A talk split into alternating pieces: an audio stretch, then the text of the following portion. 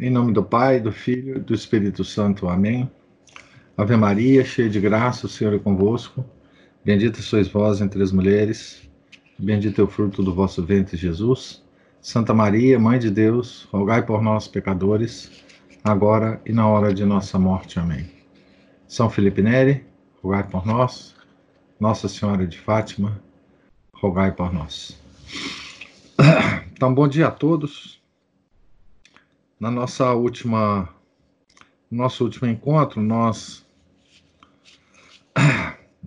vimos aquela extraordinária confissão né, do demônio é, de porque ele odiava tanto é, o São João Maria Vianney, né?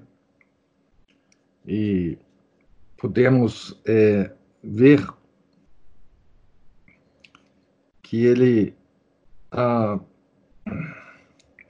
disse, né? Se houvesse três como tu sobre a terra, meu reino teria sido destruído.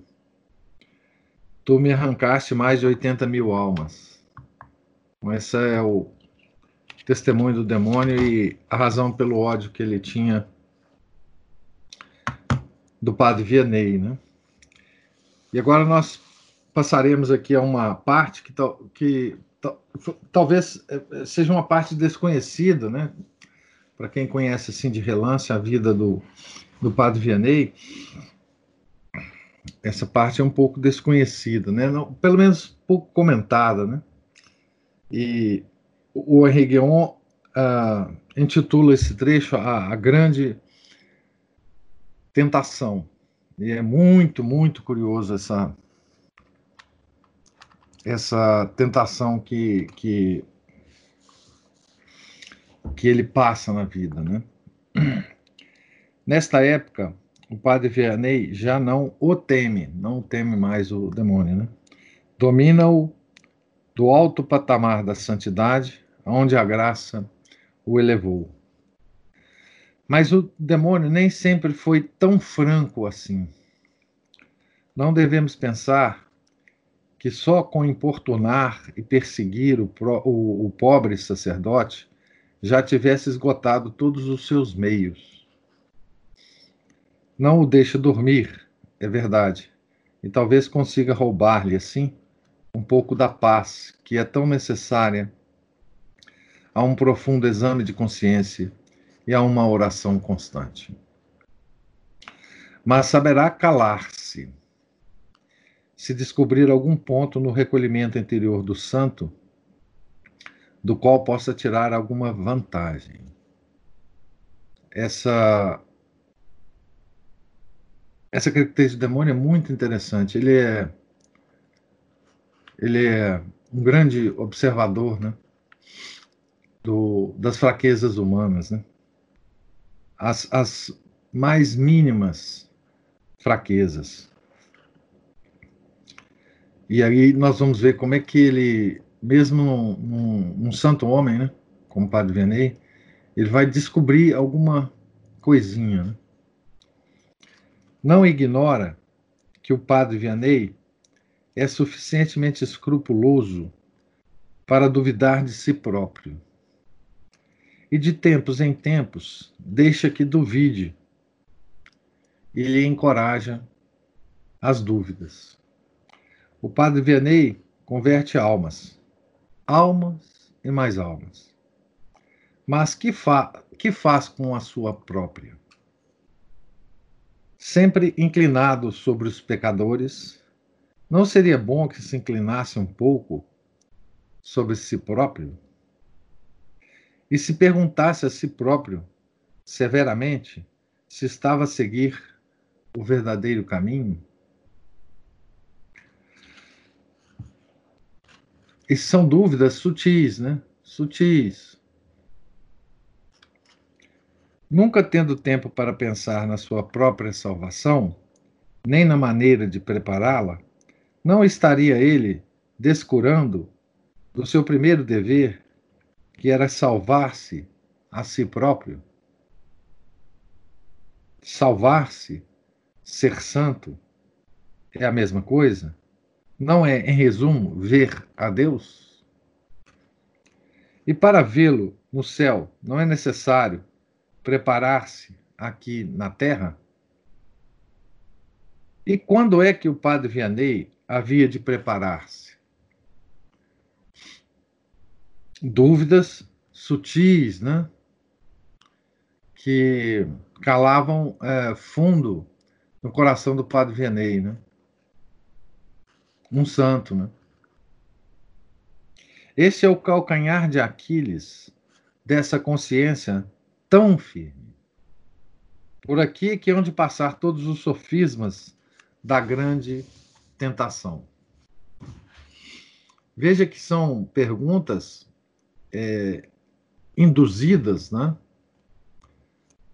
é, pelo próprio demônio na mente do padre Vianney, e elas são todas dúvidas muito razoáveis, né? Porque, claro, o demônio não ia tentar uh, o padre Vianney com dúvidas uh, idiotas, né? Não, não, isso não, não, não, não ia passar de, de uh, na cabeça do padre Vianney de, de considerar dúvidas idiotas, mas essas dúvidas são fundamentais.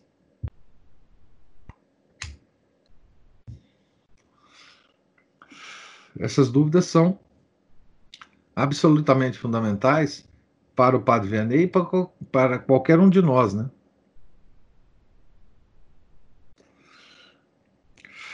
O pequeno João Maria, já antes dos 11 anos, pedia que Deus lhe desse, antes de qualquer outro bem, a solidão, a fim de poder meditar sobre as suas bondades e a sua glória, para avançar cada vez mais na sua amizade e na sua intimidade. Nascera contemplativo. Vocês lembram, né, da descrição da infância do Padre Vianney, como que ele como ele se relacionava tão bem, né, com, com a sua própria solidão, né? Nunca chegou a retratar a sua oração de criança. Quanto mais crescia, mais desejava viver só. Ora, ei-lo jogado no turbilhão do trabalho, devorado pelas obras, pressionado pela multidão, sem nenhum tempo livre, livre para poder perguntar-se se vive e age bem de acordo com vontade divina. Aqui a gente pode aproveitar muito, né, do que nós lemos na alma de todo apostolado, né, durante a quaresma desse ano. Né, e é, para imaginar o sofrimento do padre Vianney, né, em relação a essa vida contemplativa que era natural nele, né? Deus o colocou numa situação em que ele não podia dar vazão completa a essa essa tendência natural dele, né? E, e o quanto essa tendência natural é, é sedutora para um santo, né? Certo? Ah, quem não não não acompanhou a nossa leitura da Quaresma, né? Eu sugiro que olhe lá no no podcast que eu criei um, uma um especial para nossas todas as nossas é, encontros sobre aquele o livro extraordinário do Dom Chutar, né, a alma de todo apostolado. São mais de acho que mais de 30 encontros. Então, esse, esse chamamento para a vida contemplativa era muito forte no, no, na alma do padre Vianney, né? Mal e mal consegue agarrar de passagem uns poucos minutos de silêncio interior entre dois exercícios entre duas confissões. Bem podemos dizer, entre duas portas. Raramente tem ocasião de encarar-se face a face e de recolher-se para poder receber do alto uma luz, umas palavras orientadoras, um conselho. Deixo-no continuar assim, disse certo dia o diabo. O padre Vianney examina-se, interroga-se. Então o diabo estava gostando demais né, dessa, dessa multidão de obras do padre Vianney e desse afastamento dele é, da vida contemplativa que ele tanto desejava, e é exatamente esse o, o, o, o, o ponto, né? o calcanhar de Aquiles do, do que o, o, demônio vai, vai usar. Né? Não é fácil discernir a origem dos sentimentos, das ideias, das razões que atravessam o espírito no silêncio. Entre dois motivos que nos damos a nós próprios, quem sabe se aquele que nos parece ser o melhor não é inspirado pelo egoísmo ou pelo inimigo da nossa salvação? Tu salvas, salvas as almas, mas tu te perdes. Esse é o sopro do demônio, né? Vai, retira-te, não esperes a véspera da morte para pôr o teu interior em ordem. Precisará de, precisarás de muito tempo para chorar os, seus, os teus pobres pecados. Apressa-te. É a voz do demônio, né? no ouvido do padre Vianney. Tanto quanto podemos julgar, o padre Vianney está sempre com Deus. É a Jesus Cristo que ele consola a todas as horas do dia e da noite, na pessoa de cada um desses peregrinos que se vão sucedendo um após outro diante do tribunal da penitência. Mas é Jesus, é, é Jesus visto como que através de um véu. O santo cura não há de encontrar a paz e a alegria senão naquela noite escura da alma, quando se elevar diante dele o rosto nu. Noite escura aqui está entre aspas, se refere a aquele conceito tão bem desenvolvido por São João da Cruz, né? Tu tem a impressão de que não está dando todas as provas e esgotando toda a medida do seu amor pelo seu Senhor, enquanto não gastar tudo o que lhe resta de forças, procurando sem descanso na intimidade da oração. Não devemos duvidar. Todos os seus atos são oração. Mas ele sonha com um ato único, que seja uma única oração. O único necessário e suficiente em si mesmo, exclusivo e ininterrupto. É o que sonha todo contemplativo, né?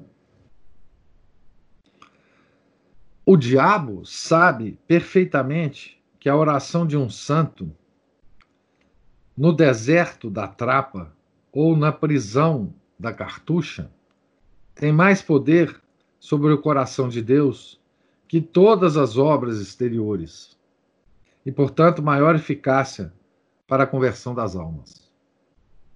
Mas só enxerga o resultado imediato, que seria a ruína da peregrinação em Ars. Como é que o padre Vianney haveria de desconfiar de uma inspiração tão legítima e tão claramente conforme às exigências do amor de Deus? Aí está, né? O, o demônio agora subiu de nível na tentação do padre Vianney. Não, ele não conseguiu vencer o padre em nenhuma das tentações, digamos assim, é, mais toscas que ele tentou. Né? Então, Agora ele ia tentar o padre Vianney.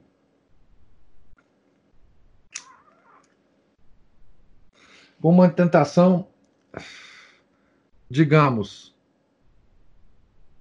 que vai calar fundo na alma do padre Vianney. Ele não vai conseguir distinguir, a princípio, que toda aquelas, aquelas, todas aquelas dúvidas é, que lhe assaltam têm origem demoníaca.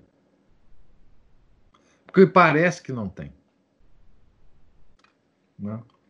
São todas é, tentações que parecem surgir do interior do, de um santo, né? Do interior de um santo. Lembra que eu li para vocês uma frase que eu não sei se eu vou achá-la agora, que eu pedi para vocês anotarem, né? Assim, achei aqui.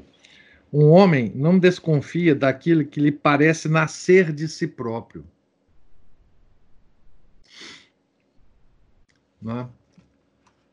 Mesmo que a gente, é, é, quer dizer, nós não sabemos a origem, parece que nasceu, essa coisa nasceu de dentro da gente, né? E essa, aqui, agora, é uma tentação que tem toda a cara de ser uma aspiração legítima de uma alma escolhida. Esse é o grande poder que tem essa tentação ela não não tem aparentemente a assinatura do maligno. É, é toda uma, uma, uma aspiração santa. Né? É toda uma aspiração santa. É a aspiração de todo grande místico católico de todos os tempos. Né? Ah, há exemplos e mais exemplos e mais exemplos e mais exemplos. Né? É o mesmo é a mesma é o mesmo impulso, né, que que tem ou que tiveram todos os os monges do deserto naquela extraordinário movimento, né, no início do cristianismo, daqueles homens das cidades, né, largando tudo e indo para o deserto. É a é um impulso que tem todo monge, né? É, contemplativo, que vai se dedicar a vida à, à oração, né?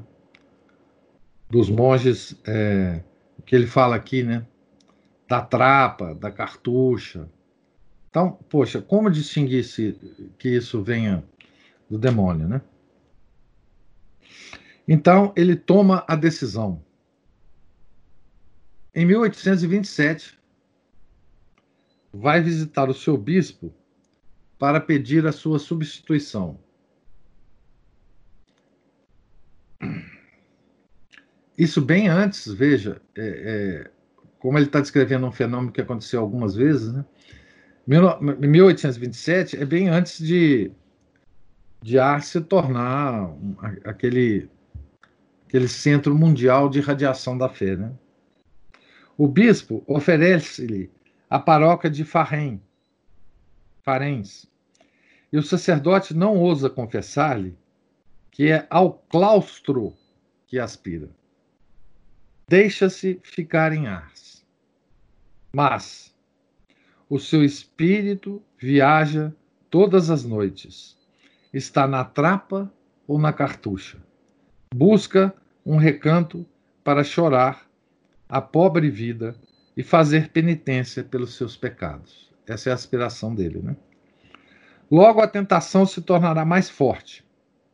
Já não esconderá de ninguém esse seu desejo ardente. Espalha-se espalha o rumor. O bispo faz ouvidos moucos. Então ele já começa a comentar né, com os paroquianos, com as pessoas mais próximas. Né? O Deus o, o bom Deus me concede quase tudo o que lhe peço, diz o pároco a Catarina Lassanha, exceto quando rezo por mim. Esta lhe responde, vivamente: É que pedis ao bom Deus para retirar-vos de Arnes e o bom Deus não o quer. Enfim, já sem poder suportar mais a pressão, aproveita uma noite muito escura e, por volta das duas da manhã, sai às escondidas da casa paroquial, da aldeia e se lança a caminho. Então, aqui o padre Vianney está fugindo, gente. Tá certo? Está fugindo.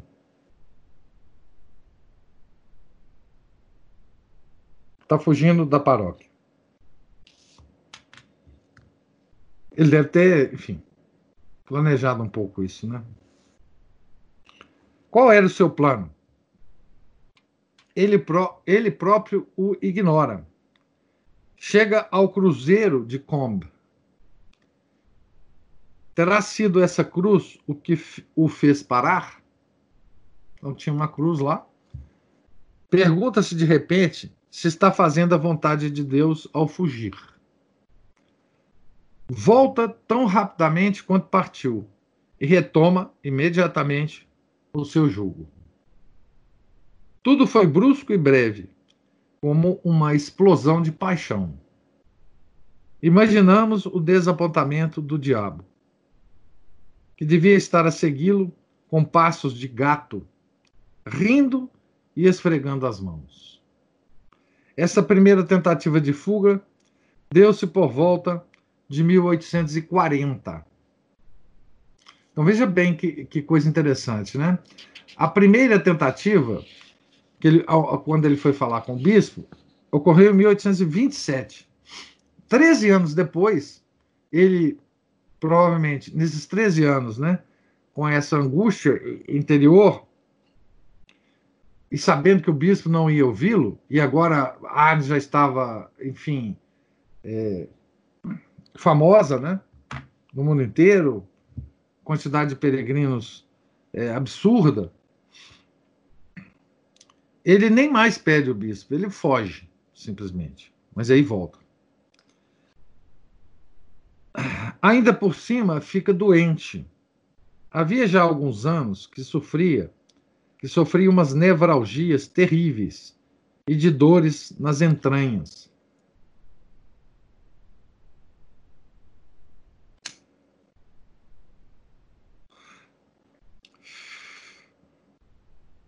Na tarde de 3 de maio de 1843, desmaia durante a oração. Transportam-no para a casa paroquial, onde o médico diagnostica uma pleuropneumonia, que num corpo mal alimentado, desculpe, mal alimentado, esgotado e próximo dos 60, não permitia alimentar nenhuma esperança. O coração começava a fraquejar.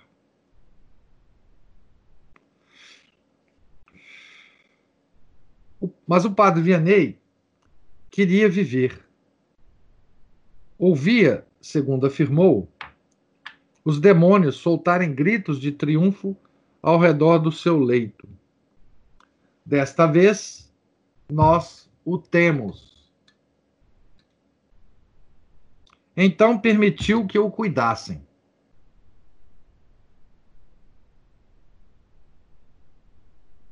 Os peregrinos, sem saber como ocupar o tempo, vagueavam pela igreja e pelo vilarejo. Recusavam-se obstinadamente a confessar com qualquer outro sacerdote ou com o suplente que o bispo enviara. Traziam ao santo, no seu leito, cestas cheias de imagens e de medalhas que ele abençoava chorando. Os mais fervorosos não saíam da capela de Santa Filomena, renovando continuamente as velas, multiplicando as súplicas. A voz do povo, a cristandade sofredora, pedia ao céu um milagre. No dia 11 de maio, tocou o sino. Então, 11 de maio são oito dias depois dele ter desmaiado, né? O pároco de Jassan administrava os últimos sacramentos ao padre Vianney. Num instante, a escada, o pequeno pátio e todos os arredores da casa foram invadidos pela multidão. Logo souberam que o santo se pusera nas mãos de Santa Filomena e prometera mandar celebrar cem missas em sua honra e acender um grande cio diante da sua imagem. Logo a seguir desmaiou. Pensavam que era o fim. O médico, que lhe tomava constantemente o pulso, disse a meia voz: Não dura mais de 30 minutos. O padre Vianney, que o ouviu, pensou: Temos o próprio relato acerca desse fato. Então, esse pensamento foi relatado, né? Por ele, né? Meu Deus, então terei de aparecer diante de vós com as mãos vazias? Invocou perdidamente a rainha dos anjos e a sua pequena santa. Abriu os olhos e falou. No dia seguinte, de manhãzinha, como ainda continuasse vivo, celebrou-se a primeira das cem missas em honra de Santa Filomena que ele havia prometido.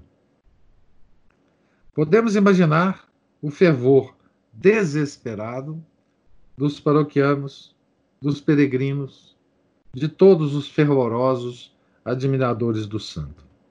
Durante essa missa, no paroxismo da febre, o padre Vianney pareceu acalmar-se subitamente. Pertinan, o professor da escola, que velava a seu lado, viu os seus olhos fixarem-se num determinado lugar. Parecia sorrir a alguém. Uma grande felicidade se desenhou nos seus traços, no rosto né, do padre Vianney pronunciou diversas vezes, muito suavemente, o nome de Filomena. Depois que saiu do êxtase, disse ao professor, estava do seu lado, né? Meu amigo, estou curado. Quando os fiéis saíram da igreja, o milagre já se havia consumado. Dezesseis dias depois, o padre Vianney saía do seu quarto para celebrar a missa na igreja. Então, temos aí uma, um período de, de um mês, um mês e pouco, né?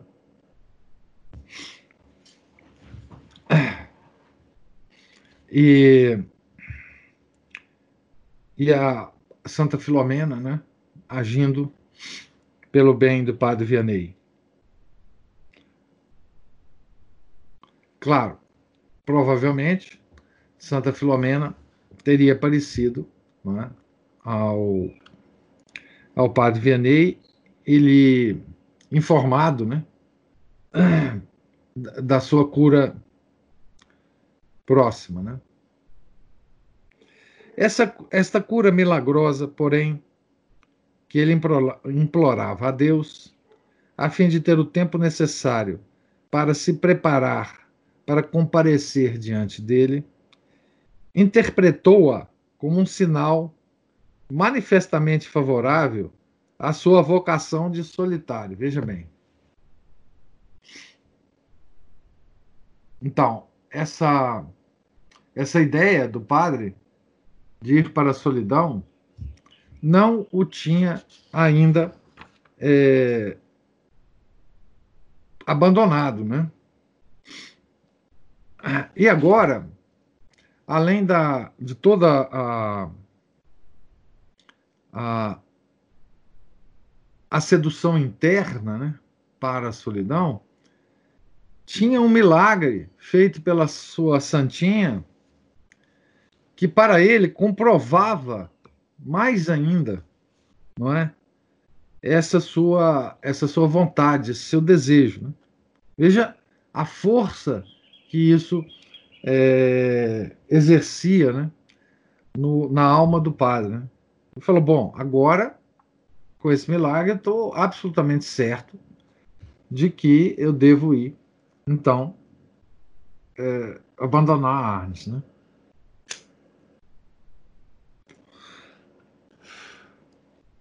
Não é à toa que o Henri Guéon chama isso de a grande tentação, né?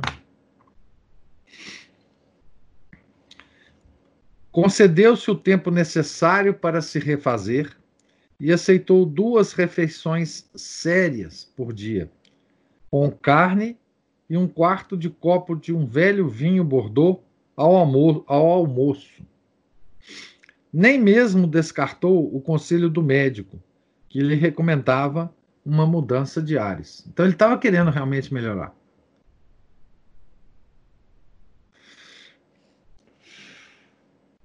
Para ir para a solidão. Né? Aliás, o próprio bispo insistia com ele em que repousasse e já tinha nomeado o padre Raymond para tomar conta da paróquia. Nosso velho conhecido padre Raymond, né? Escreveu a seu, a seu irmão pedindo-lhe que preparasse um quarto na casa paterna em Dardilly. Esperava ficar por lá.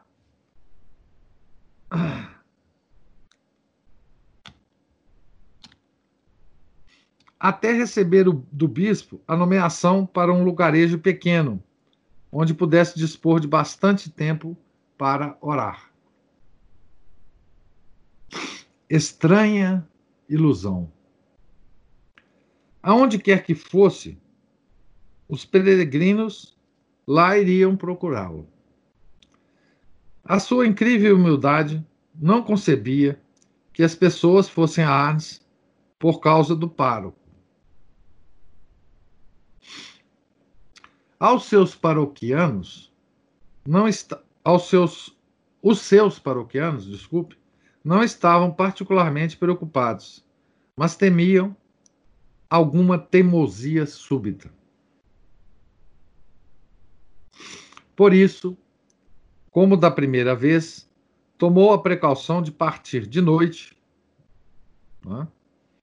mas não conseguiu vencer a tentação de ir-se embora sem se despedir da providência, o orfanato que ele fundou, né? Então ele foi lá se despedir. Lá choraram e gritaram, e a notícia se espalhou. Às dez da noite, a vila inteira estava de pé à sua espera. A fim de evitar a porta dianteira, o padre Vianney saiu pela sebe, que isolava o seu pátio. Foi visto. Alcançaram-no suplicaram-lhe que ficasse. O mestre escola conseguiu pegá-lo para lá de Formã, no meio dos campos, e acabou acompanhando-o durante todo o trajeto, pois não conseguia dobrá-lo. Dois terços seguidos, sete horas de marcha, e o pároco chegava à velha casa de seus pais.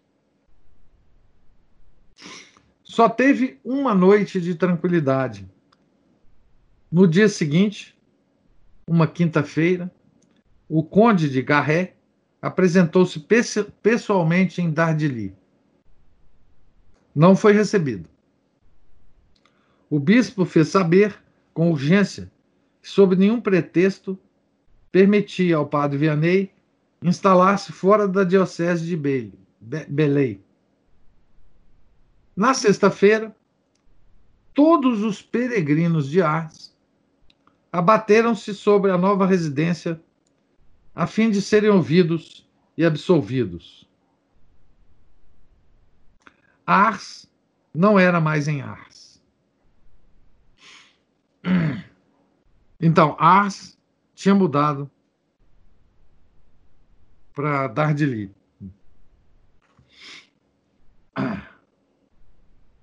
O que podia fazer o pobre sacerdote? Pedir licenças ministeriais ao bispo de Lyon e continuar a confessar como antes. Então ele, ele já estava em outra diocese, né? Tá certo? É, e como ele estava em outra diocese, ele tinha que pedir então ao, ao outro bispo, né?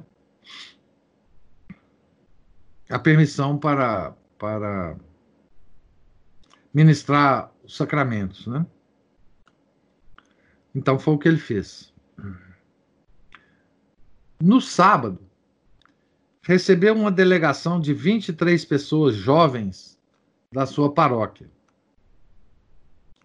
Começou a duvidar de que a vontade de Deus coincidisse com a sua. Prometeu ir a Beaumont para pedir Nossa Senhora que o iluminasse. Na segunda-feira, então veja, isso é de, de quinta-feira, final de semana, segunda-feira. Na segunda-feira, enfim, de manhãzinha cedo, conduzido pelo seu irmão Francisco, a quem todo esse barulho incomodava e deixava inquieto quanto ao futuro, João Maria deixou o lar paterno, que nunca mais havia de rever. Encontrou-se com o, o, seu coadjutor, o padre Raymond, que se comprometera a levá-lo a Notre-Dame de Beaumont, a 20 milhas de lá, no coração de, dos Dombas. Mal chegou, e celebrou a sua missa. Mal chegou e celebrou sua missa, declarou: Deus não me quer aqui. Voltemos para Ars. Chorando e rezando, viajando de carro de Beaumont a Ambrier e a pé de Ambrier a Ars, não pronunciou uma só palavra. Reviu o seu campanário, os sinos tocavam, a paróquia em peso o aguardava. Até mesmo os que trabalhavam na colheita do trigo, que tinham abandonado o trabalho. Então, tudo estava perdido? Disse. Pois bem, tudo foi recuperado. Não vos deixarei mais, meus filhos. São palavras do, do padre Vianney, né? Fez diversas vezes a volta em toda a praça. Soluçava de alegria. As suas mãos tremiam ao, ao abençoar. Prometeu não mais partir. Durante dez anos, manteve a sua palavra. Após alguns dias de calma, então vai haver uma outra, um outro problema aí, né? Após alguns dias de calma, ao ver a enchente de peregrinos que assediavam seu confessionário, pronunciou estas palavras, cheia de ingenuidade que teria acontecido com tantos pobres pecadores? Não teria pensado nisso antes? A tentação de fugir seria tão forte que o levava a esquecer os seus deveres? Tudo é contraditório num santo. Essa também é uma das coisas que a gente deve guardar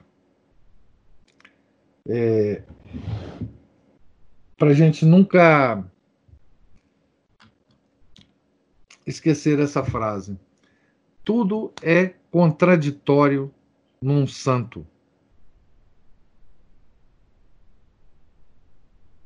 Tá certo? Eu. Essa frase me lembra uma.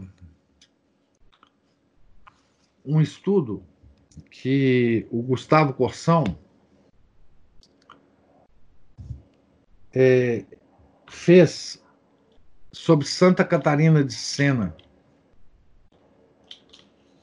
Vocês certamente encontrarão na internet se vocês colocarem Santa Catarina de Sena, Gustavo Corsão. E nesse estudo, que, que, ficou incompleto, que eu acho que ia ter mais uma parte desse estudo que acabou não sendo publicado, o Gustavo Corsão chama atenção da gente sobre as contradições de um santo.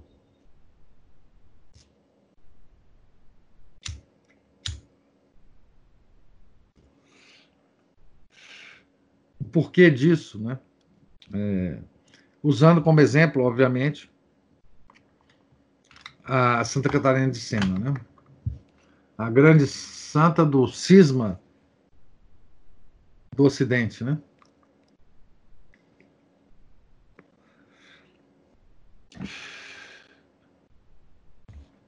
Do cisma do, do cisma do Ocidente e do do papado de Avignon, né? Uma fase terrível da igreja.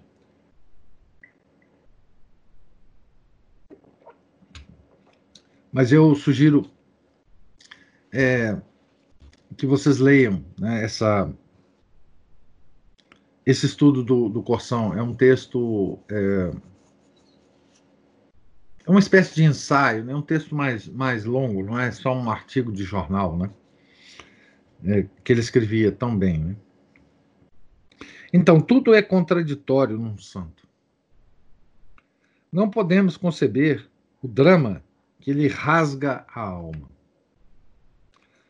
O santo teme roubar de Deus o que dá ao próximo, e teme privar o próximo do que dá a Deus.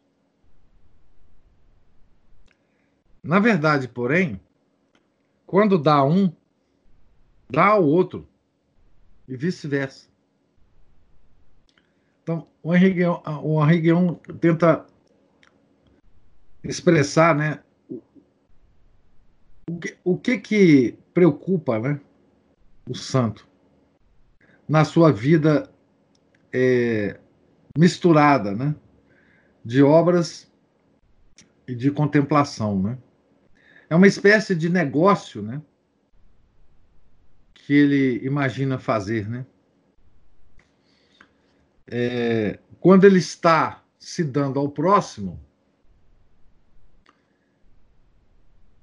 ele se lamenta de que ele está roubando aquele aquele tempo de Deus, né?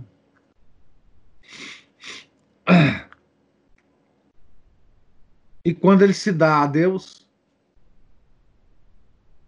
ele se lamenta do tempo que ele não dá, não se dá ao próximo. Né? Essa é a, segundo o, o, é a grande contradição aqui. Né? É, a oração ou as obras? As obras ou a oração? Essa dicotomia entre obra e oração é que é muito, muito é, abordada pelo Dom Chutar na, no livro, né? A Alma de Todo Apostolado. Até ao último dia da sua vida, será esse o dilema que angustiará o santo cura d'Ars. Deus responde, é claro, as obras na oração ou a oração nas obras. Que ele fazia tão bem, né? Que ele fazia tão bem. Mas cuida também de que essa resposta luminosa não traga a paz a seu eleito. Ou seja, intelectualmente, o santo sabe disso. Né? Ah, Curadar sabia disso. Padre Vianney sabia disso. Né? Mas isso, essa, essa, esse conhecimento intelectual, né? não o tranquilizava, não, não aquietava o seu coração, né? porque Deus quer isso também. Né? Essa desgraça, que é uma graça, leva-o mais longe do que poderia fazê-lo a tendência lógica da sua vocação aparente. Então, por que, que Deus não, não dá a paz de espírito né, a, um, a um padre como o padre Vianney, santo, que pratica perfeitamente né, as obras na oração e a oração nas obras? Por que, que, que Deus não dá a paz de espírito a esse pobre sacerdote? Né?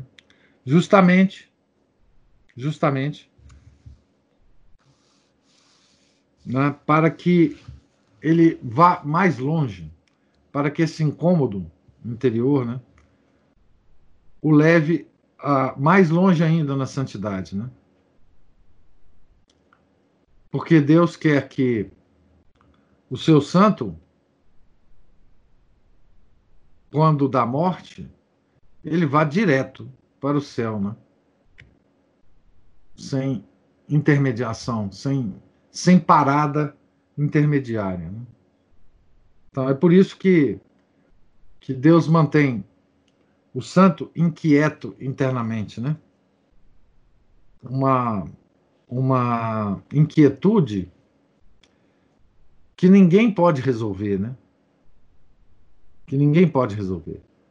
Nem os seus santos de devoção, né? Ou seja, Santa Filomena,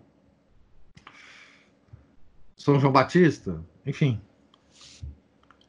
que supostamente apareciam para ele regularmente, não dizia para ele, olha, fique tranquilo, sua vida já está ganha, fica aí, né? É, como a gente, muitas vezes a gente pensa, né? Poxa, eu sou tão bom católico, eu faço tanta coisa boa, né? eu, eu frequento os sacramentos. Né? Essa, essa tranquilidade, ela nunca é uma, uma coisa boa para o católico. Né? É, Chesterton tinha uma expressão, como é que ele dizia? é, ele dizia o seguinte, mais ou menos o seguinte, né, que é, a única coisa que ele não gostaria de, de sentir é, nesse mundo é uma total e completa felicidade de estar no mundo. Né? É, ou seja, por que, que isso é ruim, né? Porque nós não, não fomos feitos para este mundo. Né?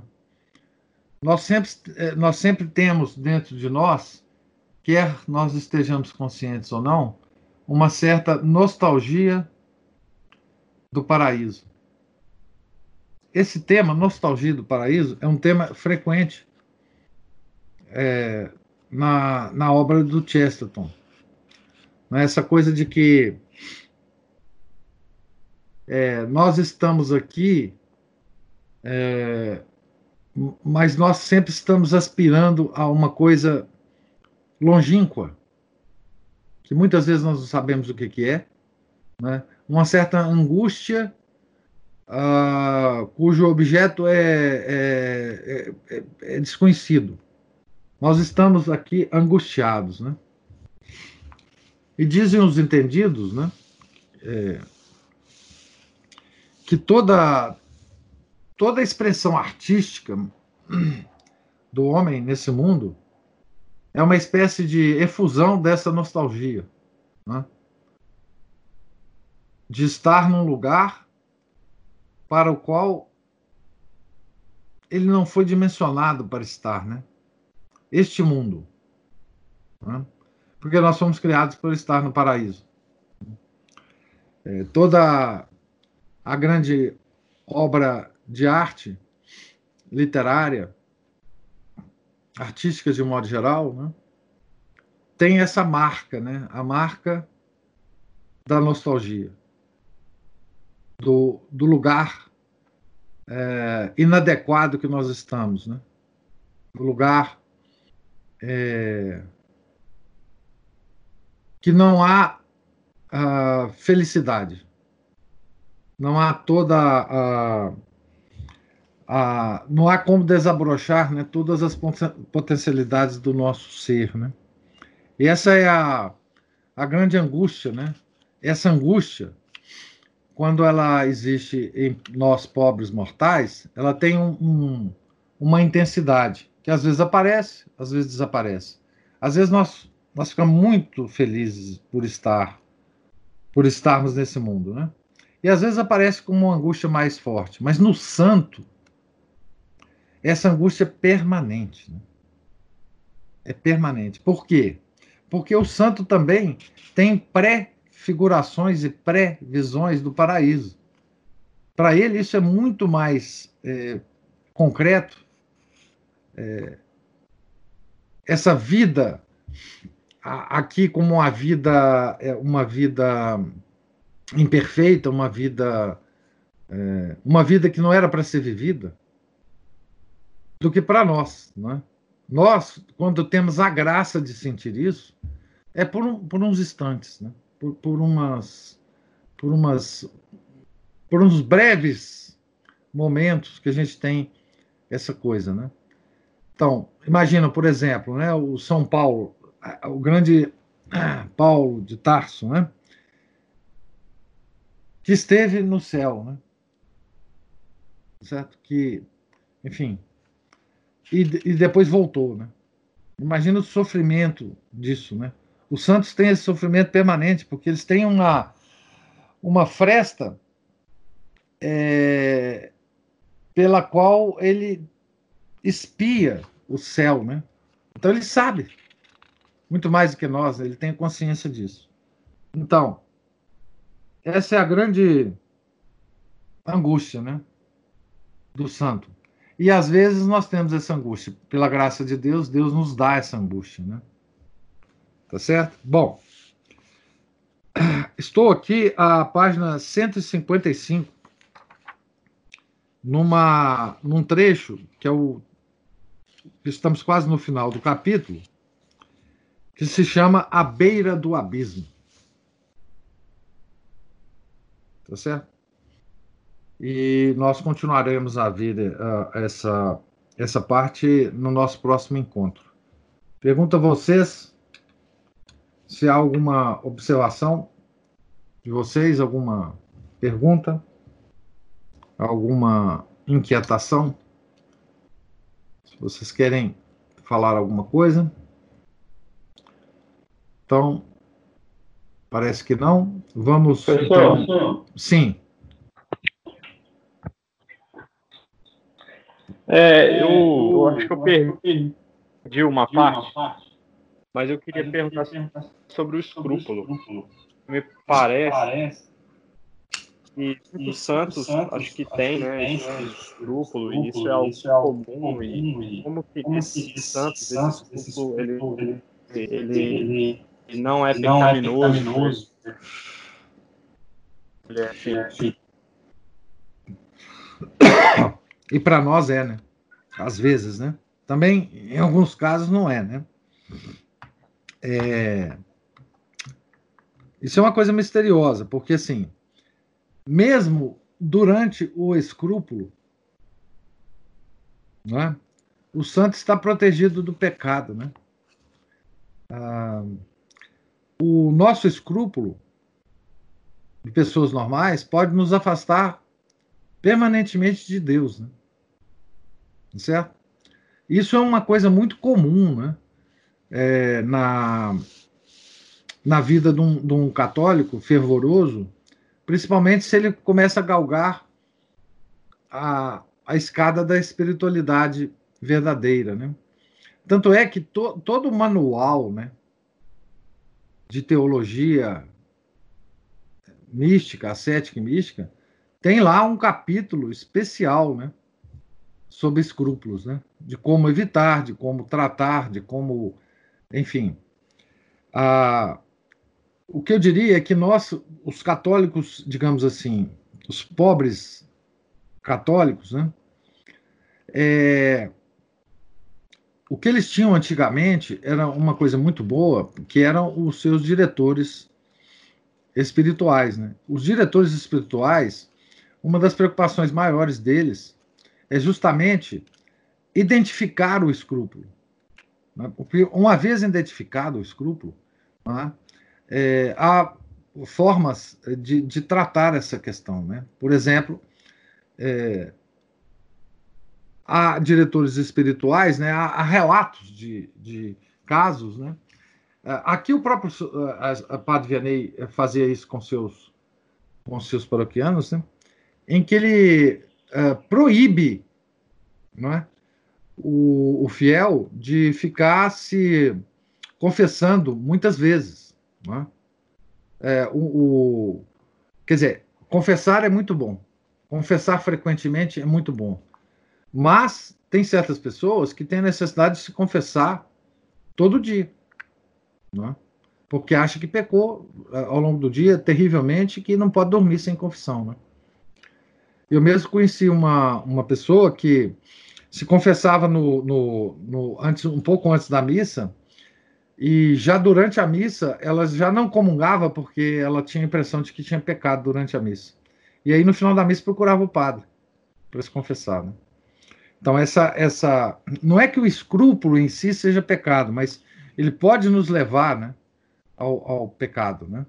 Então, assim, enfim, nós estamos, como eu já disse, né, completamente desprotegidos hoje de, de, desse, desse tipo de orientação. Né? Nós, enfim, nós temos que nos orientar a esse respeito. Né? E a esse respeito, há muitos materiais bons para se ler né, a respeito do escrúpulo. Um deles, eu não sei agora identificar a página, nem o capítulo, nem nada. Um deles é o, o, o, o compêndio de teologia ascética e mística do, do padre Tanquerrey. Tem um livrinho pequenininho do Monsieur Goma é, sobre escrúpulo, que, que, que está editado pela editora da Montfort.